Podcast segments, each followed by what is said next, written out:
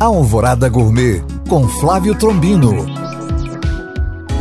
Olá, meus queridos ouvintes.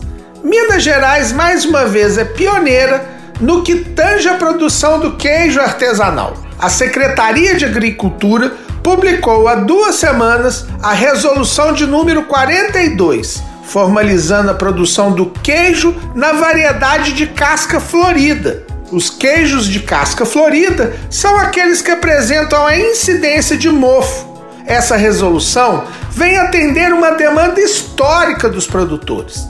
Quem aí se lembra dos queijos do Ivair da Serra da Canastra, que tinham sido duas vezes super ouro na França e não podiam competir no concurso estadual?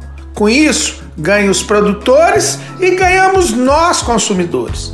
Nos próximos podcasts, vou dar dicas para escolher os queijos e prepará-los. Bom apetite! Para tirar dúvidas ou saber mais, acesse este podcast através do nosso site alvoradafm.com.br ou no meu Instagram, Flávio Chapuri. Eu sou Flávio Trombino para Alvorada FM.